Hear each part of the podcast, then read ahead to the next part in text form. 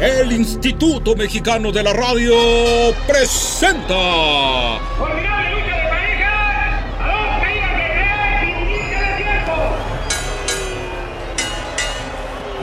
La desinformación científica y los mitos provocan grandes confusiones y situaciones de riesgo.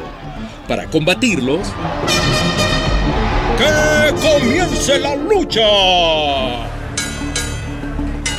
La ciencia contra.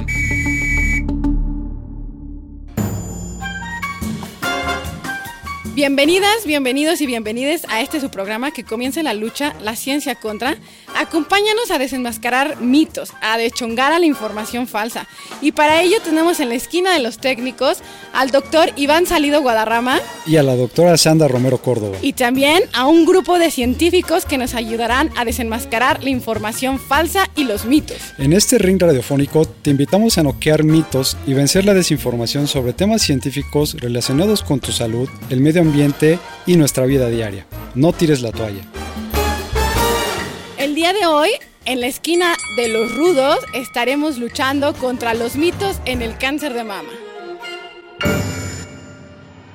Y hoy en la esquina de los técnicos nos acompaña la doctora Janine Chavari Guerra, quien estudió medicina en la Universidad de Anáhuac, después hizo su especialidad en medicina interna y oncología y actualmente también trabaja ahí en el Instituto Nacional de Ciencias Médicas y Nutrición Salvador Sumirán. Actualmente estudia el doctorado en Ciencias Médicas en la UNAM.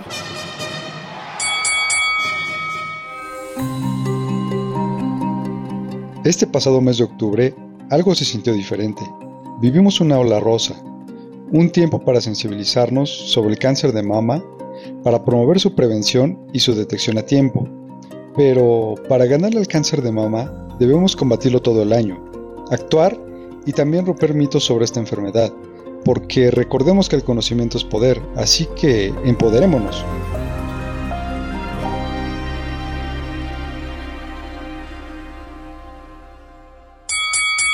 Estamos aquí con la doctora Janine Chavarri Guerra, una destacada oncóloga que se formó y trabaja actualmente en el Instituto Nacional de Ciencias Médicas y Nutrición Salvador Suirán y nos acompañará a hablar y a un poco ganarle la lucha a los mitos que hay en torno al cáncer de mama, que bueno, es una enfermedad que a nivel mundial aqueja a muchas, muchas personas y que es muy importante conocer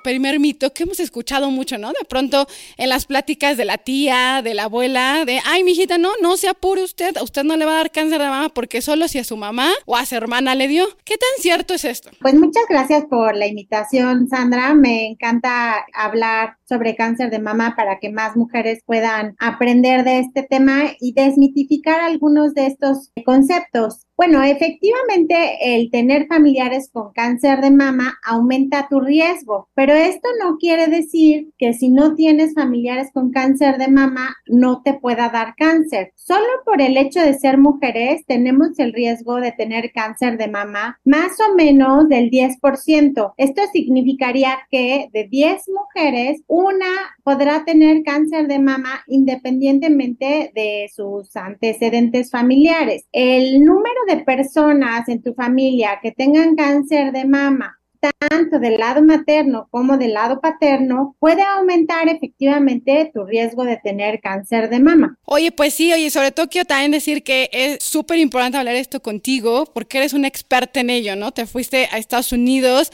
al área de Boston, donde es súper famoso por todo el desarrollo médico y estudiaste justo esto, ¿no? Esta parte genética de cómo se están heredando estos genes y pues qué mejor de escucharlo de una experta en México como eres tú. Entonces, bueno, pues ya hablábamos que por ser mujer tenemos mayor riesgo, pero entonces a los hombres no les puede dar, no existen hombres con, con cáncer de mama. Sí existen hombres con cáncer de mama, el riesgo es mucho menor que en las mujeres, pero esto no quiere decir que no lo puedan tener. Sobre todo los hombres que más riesgo tienen de tener cáncer de mama son aquellos que tienen alteraciones genéticas en los genes de predisposición al cáncer de mama o al cáncer hereditario, que esto aumenta su riesgo. Entonces, digamos que si un hombre tiene un riesgo menor de el 1% por ser hombre, cuando tienen alteraciones genéticas les puede subir su riesgo más o menos como a un 6%. Viene siendo menos riesgo que el que tenemos las mujeres, pero no quiere decir que no puedan tener. Entonces, por lo tanto, si un hombre tiene un, una bolita, un bulto en la mama, es importante que se vaya a revisar. Bueno, pues ya está ahí el consejo de la, doctora Janine. Y bueno, entonces, por lo que he entendido hasta el momento, podríamos decir que existen dos tipos de cáncer a grandes rasgos, ¿no? Este cáncer que heredamos, así como heredamos la casa, podemos heredar también un cáncer que no es heredado, que puede ocurrir por varios factores y entonces que no necesariamente nuestros familiares directos deban tenerlo, ¿no? ¿Estoy, estoy en lo correcto? Es correcto, Sandra. Entonces, es el cáncer esporádico que es el que está desencadenado por otros factores de riesgo y que normalmente es multifactorial. No podemos decir fue porque ella hizo esto o esto, sino es un conjunto de factores que aumentan el riesgo de la persona y el cáncer hereditario, que este es por alteraciones genéticas. Oye, entonces, ¿qué podemos hacer? ¿Cuáles podrían ser las acciones que podríamos tomar para reducir el riesgo de cáncer de mama? ¿Tú qué nos podrías decir de cómo reducir nuestro riesgo? Primero empezaría por decirte que hay que reconocer cuáles son los factores de riesgo de cáncer de mama. Hay unos que sí podemos modificar y hay otros que no podemos modificar. Entre los que no podemos modificar, el más importante es la edad. Entre más grandes somos, más riesgo de tener cáncer de mama. Finalmente, los mecanismos de reparación que tenemos, que están todo el tiempo buscando errores en nuestro material genético para que nuestras células no se transformen en cáncer, con el tiempo pues se acumulan errores y estas células terminan por transformarse en cáncer. Entonces la edad pues no se puede modificar. Los factores hereditarios no se pueden modificar o los factores, por ejemplo, hormonales, hay algunos que no se pueden modificar como sería la edad a la que empiezas a menstruar o la edad a la que tienes tu última menstruación. ¿Qué significa esto? Que entre más tiempo estás expuesta a las hormonas de la mujer, más riesgo tienes de tener cáncer de mama. Y bueno, tanto de los estrógenos internos, de las hormonas internas, como de las hormonas externas. Entonces, si una mujer que, por ejemplo, ya está en la menopausia, toma por un tiempo prolongado estrógenos, esto aumenta su riesgo de tener cáncer de mama. Otra cosa importante son el estilo de vida. Por ejemplo, el fumar aumenta el riesgo de tener cáncer de mama el consumir alcohol en exceso también, la obesidad también. Entonces, ¿qué podemos hacer? Modificar nuestros estilos de vida, no fumar, tomar alcohol en pequeñas cantidades, no tener obesidad, hacer ejercicio regularmente, tener una dieta sana. Y muchos de estos factores están relacionados justamente con la producción de estrógenos. Las mujeres que tienen obesidad, por ejemplo, tienen mayor producción de estrógenos. Las mujeres que toman cantidades de alcohol grandes también tienen mayor producción de estrógenos. Entonces, ¿qué podemos hacer nosotros? Modificar nuestro estilo de vida hacia un estilo de vida saludable. Pues muy bien, querido Radio Escucha, querida Radio Escucha, ya lo escuchó usted. Sí hay algunos factores que podemos nosotros modificar. Ese mito de que no hay nada que se pueda hacer para reducir el riesgo en cáncer de mama no es cierto y muchos están en nuestras manos. Y bueno, pues yo como que ya estoy viendo como que el cáncer en este primer round ya está empezando a tambalear estos mitos. No sé cómo tú lo estás viendo, Iván. Fíjate que es muy interesante eso que, que mencionas, doctora Janine, porque esto está relacionado justamente con varios temas, ¿no? Desde el hecho de entender una persona, una mujer que se enfrenta a esta situación de un cuadro de cáncer, de cáncer de mama en este caso, quizá le pasa por la cabeza muchas cosas, desde el hecho de qué fue lo que hice para haber propiciado el inicio de esta enfermedad, cuáles fueron los factores que causaron, incluso algunos temas pues un poco más subjetivos, ¿no? Entonces, en este sentido, se dice mucho, por ejemplo, el uso del sujetador es uno de estos factores que podría estar afectando el desarrollo de, cáncer de mama o el uso de desodorantes. ¿Qué información tenemos a ese respecto? Sobre todo con esta idea de derrumbar ideas que todavía permanecen, por más extrañas que puedan parecer, aún se encuentran en la comunidad. Es cierto que posiblemente llevar sujetador, el usar el uso de desodorantes puede ser que sea un factor de riesgo para cáncer, Bueno, hasta el día de hoy ninguno de esos dos factores se ha identificado como causal de cáncer de mama. Ni el uso de desodorantes de ningún tipo, ni aquellos que tienen aluminio, ni el uso de sujetadores, brasieres con varilla o sin varilla se han asociado a tener cáncer de mama. Quizá tenga que ver con que eh, posiblemente la mujer tenga un bulto en la mama, ya tenía un tumor y al usar algún este brasier o sujetador que tenga varilla, le pueda llegar a molestar justamente en el área del tumor y entonces eh, hacen esta asociación. Pero no, definitivamente hasta el día de hoy no hay ningún estudio que haya encontrado que haya una relación en cuanto a estos dos factores de riesgo. Y para lo del desodorante, pues la otra cosa que eh, puede haber es que se tapan algunos poros de la axila, de las glándulas sudoríparas, y esto puede generar este, obstrucciones de los poros que finalmente se hacen como unos granitos y entonces las mujeres pueden llegar a, asociar que eso es cáncer de mama, pero son completamente dos cosas distintas.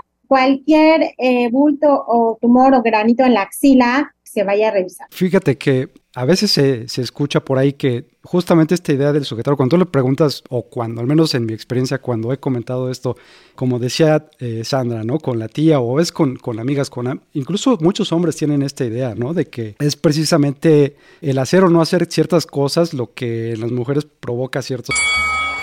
El tener implantes, aumento de seno, puede ser también otro factor. O incluso, digamos, relacionado con esto, el tamaño mismo del seno, ¿no? ¿Qué evidencia tenemos respecto a este tema? Fíjate que ahí sí hubo algo de información en los últimos años. Hay algunos implantes que tienen la superficie rugosa que causan mayor efecto inmunogénico, o sea que despiertan al sistema inmune y causan inflamación. Y este tipo de implantes se asociaron no precisamente con cáncer de mama, sino con un linfoma. Es bastante raro y de hecho estos implantes se sacaron ya del mercado. Aún así, no hay recomendaciones de que estas mujeres, como el riesgo es tan bajo, tengan que, por ejemplo, retirarse esos implantes. Lo importante sería estar en chequeo con sus médicos, conocer qué tipo de implantes se le pusieron y si de casualidad se pusieron aquellos implantes rugosos, pues entonces habría que estar en chequeo con sus médicos. Pero para cáncer de mama no, no hay nada de información relacionada. Una última cosa que me parece muy interesante es relacionado con esto que estás diciendo del chequeo, ¿no? Porque también hay ideas de, que hay personas que llegan con, es que pues yo realmente tenía un, tumor, una masa extraña ahí, en realidad estaba controlada, pero fue durante el chequeo hablando particularmente de los métodos de detección, ¿no? De la mastografía. La mastografía, que es un dispositivo que hace uso de rayos X, de radiación ionizante, para poder generar una imagen y detectar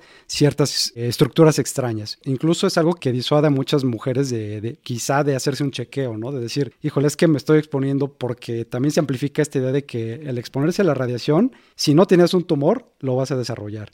¿Es cierto que puedo desarrollar un tumor? Bueno, las radiaciones efectivamente pues pueden causar cáncer de mama, pero la radiación está a altas dosis. La dosis que se utiliza en una mastografía es mínima y aunque te hagas una mastografía todos los años durante toda tu vida, desde los 40 años hasta los 70 o los 75 años, que es cuando marcan las guías que hay que hacerse los estudios, no sería suficiente como para aumentar tu riesgo de cáncer de mama. Las mastografías pueden salvar vidas porque nos permiten detectar tumores que no son palpables, incluso que la mujer todavía no los puede tocar. Me gustaría nada más agregar que el ultrasonido no sustituye a la mastografía, es un estudio complementario, entonces te puede dar incluso una falsa idea de que yo ya me estoy haciendo mi ultrasonido y no tengo nada a lo mejor hay algo ahí que únicamente sería detectado por la mastografía. Oye, Janine, ¿y este ultrasonido, incluso en las pacientes eh, jóvenes o la mastografía, también en las pacientes jóvenes, se, se indica o no se indica? Pues eh, en las mujeres jóvenes en las que les detectas algún nódulo cuando las estás revisando, está bien hacer un ultrasonido para caracterizar ese nódulo, ver si es un quiste, si es un fibroadenoma, que son tumores benignos, o qué es lo que estás palpando, pero no es un estudio de tamizaje. En las mujeres jóvenes que tienen más riesgo de tener cáncer de mama por la historia familiar o porque tengan alguna alteración genética, lo que se hacen son resonancias magnéticas. Puede ser desde los 25 años y ya cuando están más grandes, a los 35 años, puedes agregar la mastografía. El problema con la mastografía no es que les haga daño a las mujeres jóvenes. Lo que pasa es que no ves nada porque el tejido es eh, muy joven y muy glandular que no te permite con esa técnica visualizar si hay algo atrás de ese tejido glandular. Entonces, la resonancia magnética es un estudio más sensible que está indicado en ciertos grupos de personas, entre ellos las mujeres jóvenes. Entonces, puedes agregar el ultrasonido a la resonancia magnética, puedes agregar el ultrasonido a la mastografía o a la revisión del médico, pero únicamente así me voy a ir a hacer un ultrasonido para ver si no tengo nada, pues realmente no tiene una utilidad. Y bueno, pues yo como que ya estoy sintiendo que le estamos dando al hígado a estos mitos, lo cual me da mucho gusto porque es importante que todos conozcamos y todos estemos informados para prevenir. Y bueno, pues ya hablando de bultos, pues muchas veces uno se asusta, ¿no? Se siente una bolita, se siente algo extraño y bueno, ya está casi casi comprando el ataúd, ¿no? Es cierto que todos los bultos que ocurren en el seno, que ocurren en la glándula mamaria son tumores malignos. No, no todos son tumores malignos, hay tumores que son benignos, ya hablé yo que puede haber quistes, los quistes normalmente son benignos, pero hay que caracterizarlos con los estudios para ver si tienen las características de un quiste benigno, hay fibroadenomas, hay abscesos, hay otro tipo de bultos que no necesariamente son malignos. Y aun cuando sean malignos, aun cuando sea cáncer, lo importante es detectarlo lo antes posible para poder curarlo. O sea, el cáncer de mama sí se puede curar si se detecta a tiempo. El acudir en tiempo favorece que yo pueda tener un tratamiento menos agresivo, menos costoso, más eficaz. Entonces el tiempo es fundamental. Los métodos de prevención basados en hormonas anticonceptivos pueden realmente generar un riesgo mayor al cáncer. Ya nos dijiste tú que en las mujeres posmenopáusicas pues sí puede generarlo, ¿no? Pero ¿qué pasa en las mujeres que aún no, no han llegado a la menopausia y que toman o deciden llevar como estrategia anticonceptiva la toma de, de anticonceptivos hormonales? Bueno, Sandra, es muy controversial. Hay algunos estudios que han encontrado un pequeño riesgo aumentado de las mujeres que toman anticonceptivos. Yo creo que lo más importante es estar en contacto con su médico para saber qué tipo de tratamientos anticonceptivos es el más recomendado para cada una de las mujeres. Por ejemplo, las mujeres que tienen alteraciones genéticas de preferencia, en ellas no se les recomiendan tratamientos anticonceptivos, pero también es un mito. Recientemente han salido estudios en los que incluso las mujeres que tienen alteraciones genéticas, darles tratamientos hormonales por pequeños periodos y en dosis bajas, parece que no aumentan el riesgo de estas mujeres. Lo más importante son los tratamientos hormonales que se utilizan en la menopausia, sobre todo los tratamientos hormonales combinados con estrógenos y progesterona por largos periodos son los que más aumentan el riesgo de tener cáncer. Entonces, no todo lo podemos responder. Esa es, una pregunta difícil porque ha habido mucha controversia. Y si es que aumentan el riesgo de cáncer de mama en la mujer, es un riesgo bajo. ¿Sabías que aunque los investigadores están identificando y aplicando continuamente nuevas formas para entender el cáncer de mama, siguen habiendo numerosos retos? Uno de ellos es entender cómo ocurre el cáncer de mama en grupos minoritarios como la comunidad trans, de la cual contamos con muy poca información. Pero, ¿qué sabemos de esta enfermedad en las mujeres transexuales término que engloba personas asignadas al sexo masculino al nacer, pero que se identifican y viven como mujeres, u hombres transexuales, que nacieron con características sexuales femeninas, pero se identifican como hombres. Acompáñanos a descubrirlo. Oye, pues no sé, Iván, ¿qué, qué piensas tú también con esta cuestión de, de las hormonas que una parte de, de la comunidad este, Sí, LGBT, eh. LGBT este, las está utilizando, ¿no? No sé. Existe un tema que es una cuestión interesante y que es de relevancia actualmente, dado estos cambios que estamos viendo eh, sociales, culturales. Y me surge esta, esta pregunta, un grupo que quizá no había sido tomado en cuenta antes sobre estos aspectos es eh, aquellos de las comunidades de la diversidad sexual, ¿no? Personas, mujeres trans. Es decir, aquellas personas que al momento de nacer se les fue asignado sexo biológico masculino, pero que en realidad eh, se identifica con una identidad eh, femenina. Al sufrir estos cambios, al someterse a estos tratamientos quizá de reemplazo, pues surge también esta crítica, decir es que eso también aumenta el riesgo de otras enfermedades, por ejemplo, el cáncer de mama. ¿Qué, tanto sabemos ahora, qué tanto entendemos en, en la comunidad médica sobre el cáncer de mama y cómo afecta a esta población? Pues mira, efectivamente esta información está surgiendo recientemente y las recomendaciones que existen sobre cómo cuidar a la población trans son escasas. Lo que se ha visto es que las mujeres trans que tomaron hormonas, tratamientos hormonales por cinco años o más, tienen un riesgo mayor de tener cáncer de mama. A ellas sí hay que hacerles mastografías anuales a partir de los 40 años. Y para el otro caso, para los hombres que son trans, dependerá si tienen o no una cirugía de mastectomía bilateral para continuar o no con las mastografías. Y bueno, también dependerá de sus antecedentes, de los factores de riesgo que puedan llegar a tener. Si tienen alteraciones genéticas, entonces las recomendaciones son completamente diferentes. Qué interesante. Oye, yo ya me siento como Rocky Balboa. Ya estoy sintiendo que ya, ya estamos, pero Sí, acabando, que ya, ya. Estamos Ya metiendo sí, ya estoy como en, en- en el gimnasio, en knockout. Y bueno, pues eh, nada más eh, me gustaría también decirle a nuestra audiencia que la doctora Janine es una experta investigadora, se ha dedicado a estudiar a la población mexicana, lo cual es de reconocerse. Y bueno, pues eh, terminar agradeciendo tu participación, que siempre estás súper dispuesta en escuchar las ideas que traemos los investigadores, en escuchar a tus pacientes y en desarrollar también las ideas, algunas locas, algunas no tan locas, que tú y nosotros tenemos para el beneficio de las pacientes, ¿no? Que ese es nuestro fin último, siempre tratar de entender la enfermedad, pues para beneficiar a las pacientes, ¿no? Y sin duda alguna es nuestra pasión, pero bueno, pues también el beneficio es importante.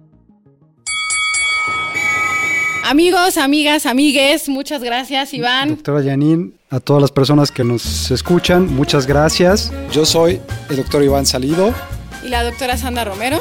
y recuerden, no tiren la toalla. ¡Que comience la lucha!